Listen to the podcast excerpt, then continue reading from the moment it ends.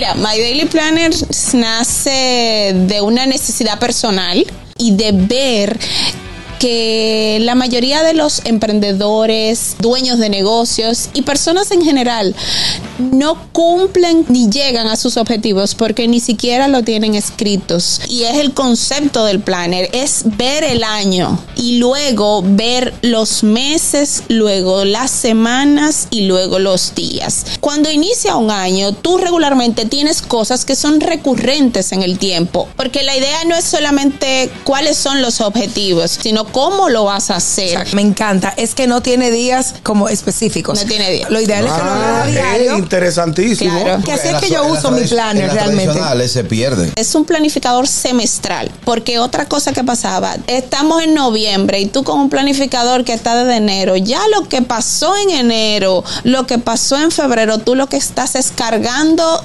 información de más y libras de más y haces un producto que es poco manejable. Una de las cosas que estoy trabajando mucho este año y que de hecho lo dice el planner My Time is My Business, o sea, mi tiempo es mi negocio y es como la consigna de este año. Todo el tiempo que tú no inviertes lo estás desaprovechando. Es. El gusto, el gusto de las 12.